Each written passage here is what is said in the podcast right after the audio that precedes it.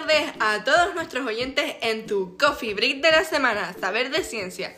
Hoy tenemos como invitado procedente de la Universidad de Harvard y rector de la misma al científico Kilian Chirino Marrero. Estaremos con él en unos segundos, no se lo pierdan.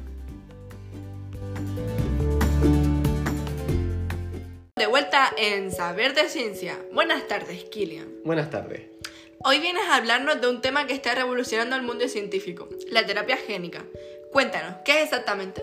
Bueno, pues la terapia génica es un método que se enfrenta al tratamiento de enfermedades humanas basado en la transferencia de material genético a las células de un individuo, para así, aportando este material, se restablezca una función celular que estaba abolida. Pero, ¿cómo funciona el proceso realmente? Existen dos tipos de terapia génica según su procedimiento. Si insertamos una copia del gen funcional en el genoma para compensar el defectivo, se llama terapia génica de adición. En cambio, si hacemos una recombinación homóloga para así eliminar la copia defectiva y cambiarla, se trata de terapia de sustitución. Entiendo que ir al genoma no es tarea fácil. ¿Cuál es el medio de transporte que se utiliza? Actualmente usamos vectores, que en biología es cualquier agente que transmite o transporta un patógeno. Esos vectores son virus, modificados genéticamente para quitarles el poder patógeno e incorporarles los genes que nos interesan.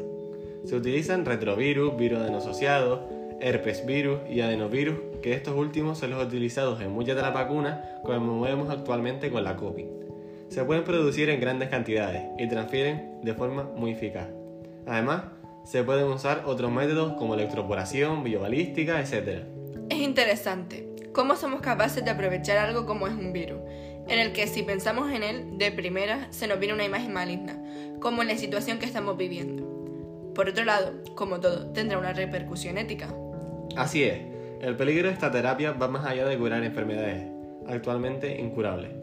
Jugamos con la oportunidad de arreglar defectos o como ingeniería perfectiva, como decía hace poco en una prestigiosa revista estadounidense.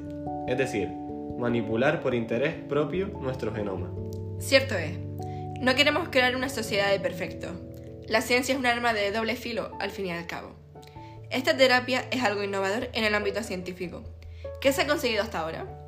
Hasta el día de hoy, el único caso registrado de curación provisionalmente, ya que en un futuro puede cambiar, pero provisionalmente una curación definitiva mediante terapia génica ha sido conseguido por Marina Cabazzana Calvo y Alain Fischer en Necker, París.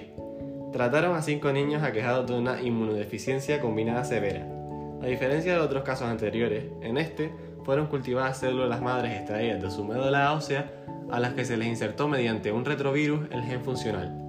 Pero, por desgracia, es lo único conseguido hasta ahora.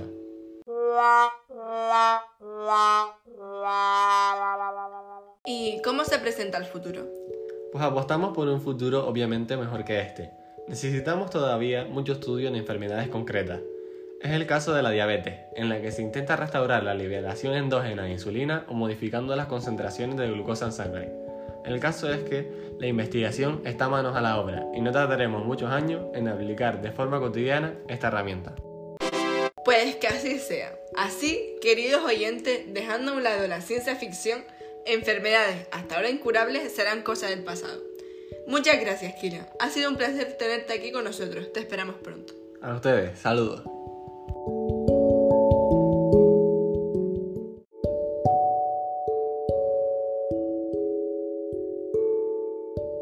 Saber de ciencia. Nos vemos la semana que viene.